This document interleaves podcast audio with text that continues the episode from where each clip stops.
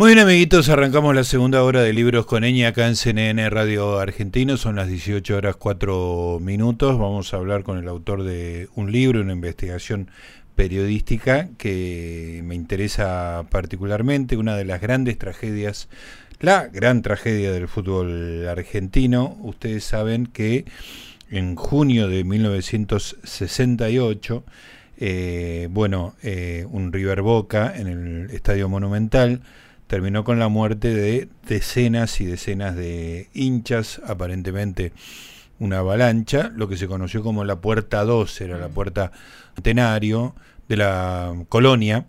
No, me acuerdo, ahora vamos a hablar con el autor de esta investigación para precisar los nombres, pero es donde iba la hinchada visitante.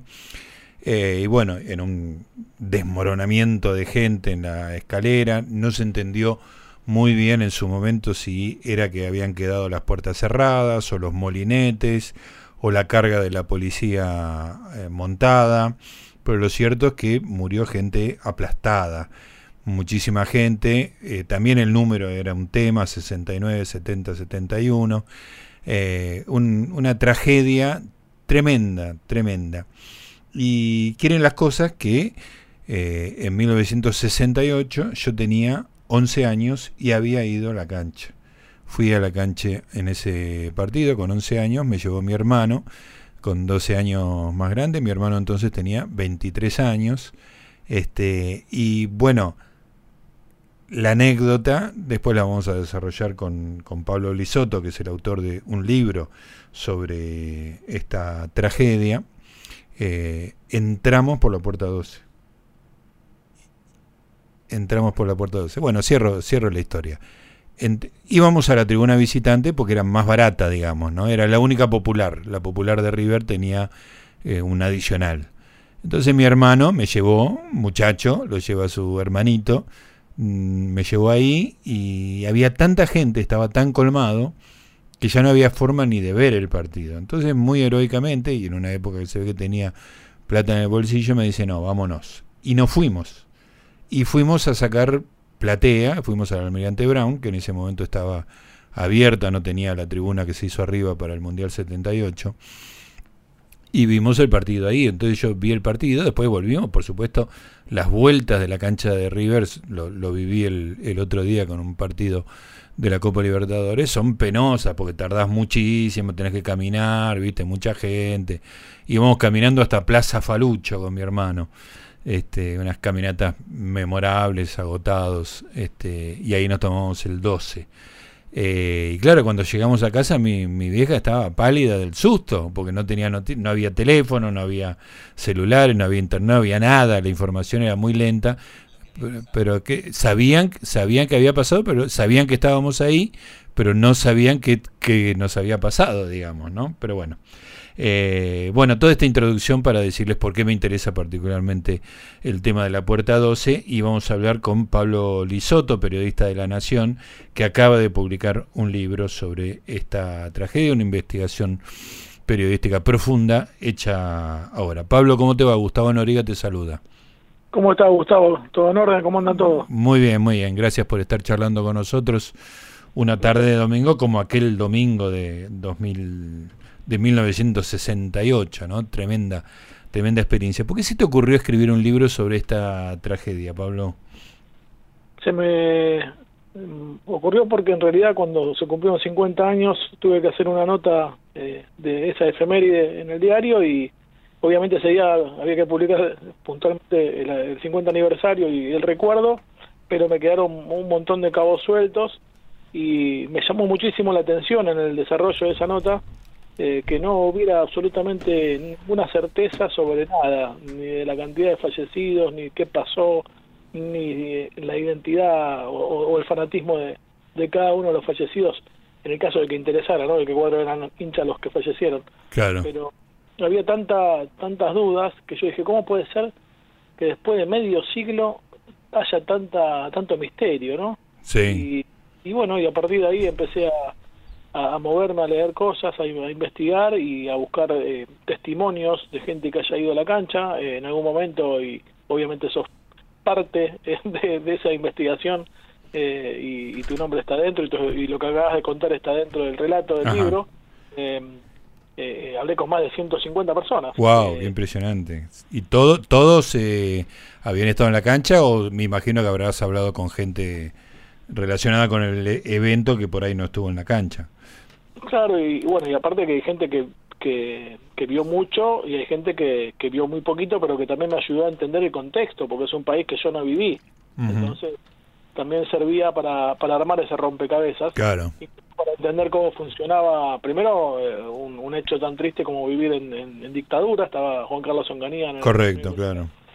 Eh, cómo actuaba aquella policía, cómo se desarrollaban los partidos de fútbol en esa época, un, un fútbol más sano, donde muchos hinchas iban a ver eh, aún sin ser hinchas ni de Boca ni de River, iban a ver fútbol o iban a ver a un jugador como ir a ver a Amadeo Carrizo o a Rojitas. Claro. Sin la efervescencia que hay hoy, compartiendo tribunas, como bien decías, la Centenario Alta era la tribuna visitante, pero los hinchas de River que no tenían dinero para pagarse una platea, no eran socios, también iban ahí. Efectivamente, sí, sí, es eh, otra época en muchos sentidos, ¿no? Por supuesto que uno no gritaba el gol ahí, digamos, medio disimulaba, pero era una, una posibilidad, ¿no? Este, ir, ir y, y nada, este, yo iba a la cancha, al Monumental iba todos los domingos que había partido, iba con mi hermano a partir de cierto momento solo, pero sí, era una, era una salida menos peligrosa de lo que suena hoy, ¿no? Sí, lo que sí me encontré es que aquella policía era muy pegadora, muy eh, palo fácil y bueno, este también formaba parte del folclore de ir a la cancha, ¿no? Salir que te corra la policía era algo divertido y normal. Eh, era eh, el momento de la montada, era siempre había un momento que había una corrida porque bueno, este, empezaban con los palos ahí y la gente que la multitud se se corría y se armaban esas corridas, sí, pero, todo, todo eso ha, quedado. El otro día fui a, fui a ver River de Strong, que hacía mucho no iba a la cancha. Cae la experiencia, hay un nivel de control así casi maníaco, nos iban deteniendo en varias retenes antes de llegar, este, te piden documentos en la, al azar en algunos casos. Claro, ni, y tampoco hay hinchada, bueno, en la Libertadores sí, digamos, pero pero en un partido local no hay hincha de visitante, o sea, es, otro espectáculo directamente.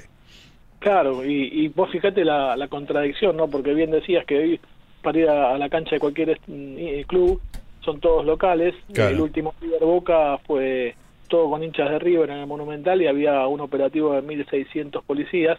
y el día de Porta 12 había eh, 157 policías. Mirá, qué impresionante. Qué diferencia tremenda, claro. Increíble. Evidentemente no había enfrentamientos en ese momento entre hinchadas, porque si no habría sido imposible. Claro, la hinchada no era, no tenía la entidad de las hinchadas de ahora, ¿no? Del barra brava actual era una figura probablemente un poco más distinta. Eh, también era, era una, un nacimiento, eh, recién estaban surgiendo las barras como tal y eran, incluso había más códigos. Yo he hablado con barras de la época y me decían, si íbamos 100 y había 5 de River con una bandera, iban 5 a pelearse mano a mano, no iban 100 contra 5. Y hacían la proporción adecuada, claro. Exacto. Dentro de la violencia había una, una lógica y, un, y una suerte de código y de respeto, ¿no?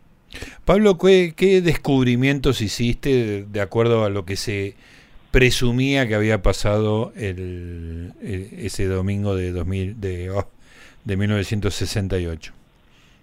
Eh, yo llego a la conclusión de que las puertas, no, no solamente yo, sino que hay una causa judicial y hubo declaraciones en su momento y gente que me lo ha dicho y gente que ha salido por esa puerta antes del, de lo, triste, el momento triste donde muere tanta gente, que me asegura que la puerta estaba abierta como debía estar, los han sido retirados, eh, tengo comprobado que había fallecidos, insisto, para mí es un detalle menor, pero no importa, lo, lo pude comprobar de que había hinchas fallecidos que eran hinchas de River, claro a un hincha de Racing. Eh, y... Sí, te diría que no es tan menor, ¿eh? porque te pinta una época, como vos comentabas hace un ratito, es un dato muy revelador, me parece. Sí, pero es que a mí me parecía menor eh, fijarme de qué cuadro eran hinchas los que murieron. me parece ridículo decir, murieron tantos hinchas de tal club. Era no sé, no, no, me parecía lógico relacionar una tragedia con, con un color de un con el color de la camiseta, claro. Este, pero por suerte pude comprobar eso. Eh, también tengo testimonios en el, en el armado de la investigación que quería que sea 100% investigación periodística, no quería novelar nada. Lo que no comprobar periodísticamente lo descarté, aunque tuviera, aunque hubiera sido lindo como un dato color, si no estaba comprobado periodísticamente no, no lo sumé. Eh, y, también sí, no tengo ninguna duda de que murieron muchísimos más de los que se dice. El número oficial es 71 y la misma noche del, del hecho, eh, William Kent declara, en, en unas palabras que, que, toma el diario de la Nación del día siguiente, que ya le habían dicho que había muertos más de 85. Entonces, el número es un misterio. Eh, a mí, policías que, que trabajaron ese día en, en la comisaría 33, eh, uno se me puso a llorar en el teléfono, me, me hasta matemáticamente cuántos cuerpos vio y, y, llegamos al número de más de 200 fallecidos. A la miércoles, qué impresionante, tremendo. Terrible, terrible. Pero bueno, en un contexto, imagínate, hace 10 años hubo una inundación en La Plata y no sabemos cuánta gente murió. Tal cual, tal cual. La dura, ¿no? Que se puede eh, borrear cualquier tipo de, de, documento. Sí, sí, sí, era una época mucho más sencilla, digamos, para, para ocultar información, digamos, ¿no? Este... Claro. Así que sí, en ese sentido me encontré con un montón de hallazgos periodísticos que, que obviamente eh, me, sorprendieron y que me, me interesa mucho que, que, no se repitan, sobre todo cuando se va recordando el hecho, ¿no? Porque eh, hay algo muy evidente que se repite hasta la semana pasada, que dicen, no, hoy la puerta 12 es la puerta L. Sí, L, claro. En algún momento fue la L, pero hoy es la M y es muy evidente. Entonces yo decía, esto que es tan evidente se puede probar simplemente pasando por delante de, esa puerta. Eh, equivocadamente, ni hablemos de todo lo que se repite y que no se puede comprobar tan de manera tan visual. Claro, claro. Eh, entonces estoy en esta cruzada de decir, no, esto no es así, esto tampoco, como para que se sepa de alguna manera la verdad o, o lo más cercano a la verdad posible de lo que pasó ese día, ¿no? ¿Cuál es tu hipótesis de lo que pasó a grandes rasgos para que uno después vaya al libro y, encuentre los detalles? Mira, eh, hubo un negligente operativo policial que intentó bloquear la salida libre de la gente después de que la gente ya estaba saliendo, por eso yo me encontré con tantos testimonios de, hinchas que salieron caminando sin ningún inconveniente, eh, con lo cual, y que me garantizaron que no había ni molinetes ni, ni la puerta cerrada. Si la puerta hubiera estado cerrada, realmente la, la misma gente se lo hubiera llevado Sí, sí, hubieran quedado este, la, la puerta retorcida, digamos, rota, hubiera sido muy evidente. Y los molinetes lo mismo, lo que pasa es que los molinetes estaban arrumbados a un costado porque hacían así para guardarlos después en una suerte en un suerte de depósito que, que estaba al lado de la puerta, incluso las puertas se ve que hay como una cortina metálica que hoy ya no está, que era donde guardaban las los molinetes. Eh, y bueno, hoy hubo un, operativo policial que intentó justamente pararse como si fuera una barrera de fútbol de un tiro libre y, y, de alguna forma impedir la salida libre de la gente para que salgan ordenadamente. Eh, y atrás de esa barrera policial de a pie había seis caballos, seis de, integrantes de la policía montada eh, repartiendo eh, sablazos, con lo cual eso generó un pánico generalizado en el cual la gente elegía entre salir corriendo y recibir un palazo o recular en la misma escalera. Mm, claro. Y, cuando la gente de abajo empieza a recular hacia atrás, los demás atrás siguen empujando para salir y se hace como un fenómeno de acordeón donde en el medio mucha gente se muere asfixiada. Asfixiada, claro. Violetas, al punto de que los familiares no los podían identificar porque imaginaban que era gente de otra raza. Eh, mm.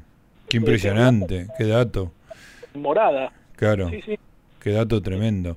Eh, hay que decir este que esa escalera, como decías vos recién, eh, ahora es la puerta M y sigue siendo igual en el sentido de que eh, es, digo, ya la bajé muchas veces este, en los años posteriores, fui hasta la década del 90, fui a la cancha muy regularmente y muchas veces en la tribuna visitante y igual son todas más o menos parecidas son como lugares muy ominosos, digamos, ¿no? Son escaleras bastante empinadas, donde estás, eh, son muy anchas, con lo cual no tenés este eh, de dónde agarrarte, salvo que estés justo al lado del, del pasamano, digamos, este, es todo cemento, tiene una cosa medio este, siniestra, por decirlo de alguna manera, puede estar meado, también hay que decirlo, que te podés resbalar, y la salida inicial, digamos, cuando termina el partido y sale una muchedumbre, claro, es un río humano, digamos, ¿no? Entonces cualquier, cualquier modificación a ese flujo de gente es súper riesgoso y eso es lo que estás describiendo que pasó esa tarde, ¿no, Pablo? Sí, sin dudas, y te digo que obviamente no se puede comparar eh, la cantidad de gente y la cantidad de, de, nerviosismo que puede haber en un partido de fútbol, pero es algo que es, hasta te diría similar a lo que pasó dos años antes en la noche de los bastones largos. La policía intentó controlar la salida, obviamente una salida de universitarios eh, de a pie y, en un contexto tranquilo como es una casa de estudios. No se puede comparar con un River Boca en el Monumental, pero claro, claro. creo que, que, hay una cierta similitud en ese, en ese policial de controlar la salida, precisamente porque, como te decía antes, yo me encontré con todo un fenómeno de barra en el cual eh, de alguna forma Onganía quería erradicar de, raíz, ¿no? En los 60, 50, 60 empieza todo el fenómeno barra en la Argentina. Y la realidad es que la barra de Boca estaba muy fuerte, muy muy armada eh, en el sentido de, la logística que tenían y, y, eran de los pocos que le hacía frente a una policía tan violenta. Entonces, lamentablemente intentaron eh, de alguna manera eh, eh, controlar a, una barra de boca que, que, en ese momento no, no era el lugar indicado para, para hacer esas cosas, menos de esa manera. Eh, e incluso yo termino hablando con gente de esa época que estaba en la barra y me decían, nosotros no salimos por ahí, salimos por otro lado, nos fuimos para el lado de la tribuna Belgrano, con lo cual... Ah, la, la barra salió por una un poco más lateral, digamos. Sí, sí, sí, se fueron para el costado, con lo cual eh, por eso hay tantos fallecidos que en realidad habían ido por primera vez a la cancha. Claro. Por eso, porque el que va con frecuencia sabe más o menos cómo evitar esos cruces. Sí, sí. Y, el que se encuentra con una situación inesperada eh, termina eh, no sabiendo para dónde salir. claro, claro, claro. Efectivamente, un poco, mi, mi hermano, digamos, era más ducho, digamos, ya tenía unos cuantos años de ir a la cancha y le parecía que era inviable estar con un chico ahí, digamos, ¿no? Este, hizo un camino largo como fue sacar una platea, digamos, ¿no? Pero también uno sabe que tiene que quedarse un rato a que se desagote la, gente para bajar más tranquilo. O sea, entiendo perfectamente que la mayor parte de la, o una buena parte de las víctimas haya sido gente con menos experiencia de cancha, ¿no? Totalmente, y muchos chicos eh, que estaban haciendo la conscripción en la marina, muchos marineros. Eh, por eso ahí es donde yo entiendo eh, esta situación de que haya fallecidos que nadie haya reclamado. Mira. Tal vez eran pibes de otras provincias que las familias nunca se enteraron. O sea, claro. imaginaron que cortaron el vínculo por un tema de, evolución social, llamémoslo así. Era otra época, es algo inentendible pero al no haber comunicación, claro. ni sabían que fue a la cancha y, perdieron contacto y de repente no supieron más de, esta persona. Es tremendo lo que estás contando, es tremendo. Sí, de hecho, eh, a ver, hay, hay casos, testigos, que de alguna manera eh, ratifican esta hipótesis, ¿no? Porque, por ejemplo, yo hablé con la familia de Delfor Sueldo, que es un chico de los, eh, fíjate vos la casualidad del número, de los 12 que fueron velados en la bombonera. Sí justo 12.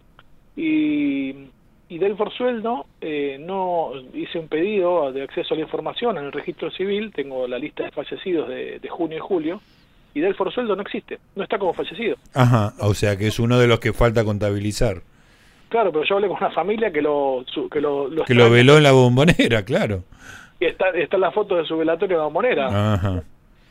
Eh, fíjate que, que, con ese dato ya decís, bueno, acá hubo cualquier cosa y e incluso hay gente que dice que, que fueron más de cinco, por lo menos, por eso yo lo validé periodísticamente de esa forma, que me dicen, mira, el primer paso fue, incluso hasta está escrito en algunos diarios, el primer paso fue poner a los fallecidos uno al lado del otro, desde la desde el córner, del, del, lado de la, del arco de la centenario, hasta la mitad de la cancha.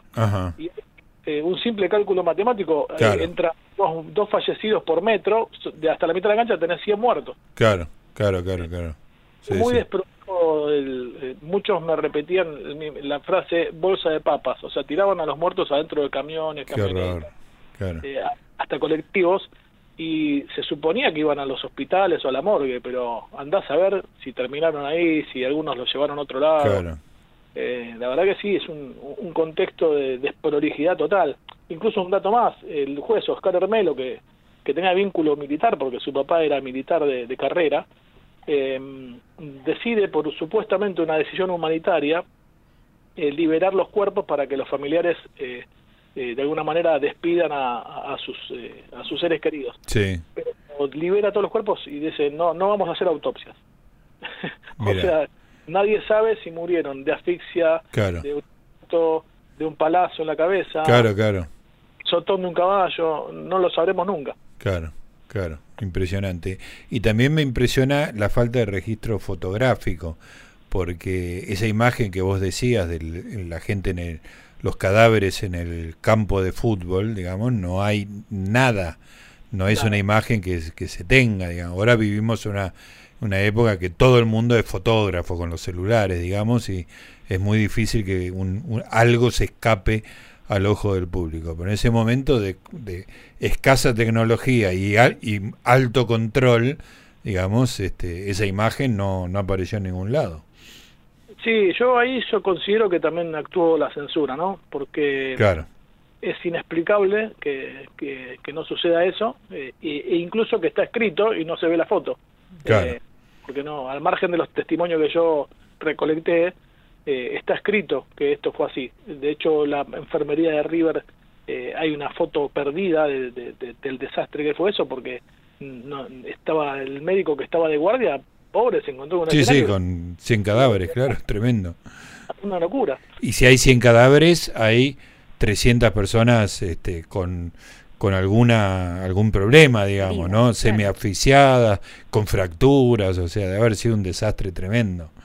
Sí, sí, incluso uno de los heridos que, que yo hablé con él, Miguel Pierro, también en el, en el hospital Pirovano, que fue el centro principal de los heridos por un tema de cercanía, eh, a él también le dijeron que, que, el desastre era más de 200 muertos, pero fácil. Y como como un número principal. Lo que pasa es que también el tema de la censura, a mí me cuenta gente que en ese momento estaba en la dirigencia de River, que a Kent eh, hay una reunión muy fuerte en la comisaría 33 con el jefe de, la policía y, con Juan Carlos Onganía. El general Fonseca era el jefe de la policía, eh, donde Onganía le dice a Kent que se terminó el tema, que quedó en 71. Ahí, ahí cierra, claro. No se investiga más. Claro. Eh, Kent estaba fue el primer superclásico de Kent como, como presidente de River, porque había ganado la elección en, mayo, en, marzo del año 68, eh, y, y, todos lo, presentan como un hombre muy sensato. Sí, esa sensación tengo de aquella época. Escribano, me acuerdo que era el escribano William Kent, Jorge William Kent. Sí. Y, y, bueno, lo, 20 años después yo encontré un testimonio de él que hace un informe de Canal 11, hoy Telefe, eh, donde él dice exactamente eh, todo lo que no pudo decir en el 68, que hubo una intervención directa de la policía. De poner orden, eh, generó el pánico en la gente. Pablo, gran laburo, te felicito. Este, voy a leer el libro con, con mucho interés porque me interesa el tema. Me encontraré con mi testimonio ahí en el medio. Este, Pero bueno, eh, felicitaciones y gracias por esta conversación. No, el agradecido soy yo y, está buenísimo, sobre todo por esa gente que, sufrió tanto que, no se olvide el tema. Claro, claro, claro que sí. Y, que se hable de para que no se repita, sobre todo. ¿Cómo se llama el libro, Pablo? Una tarde de junio, eh, bueno, está lo hace Ediciones al Arco y, se puede comprar online en edicionesalarco.com. Buenísimo, gracias, un abrazo. Un abrazo grande, Gustavo, gracias a vos. Ahí estaba, ¿eh? eh Pablo Lisoto, una investigación sobre un hecho tremendamente trágico. Me tocó estar ahí de, de refilón y la verdad me salvé.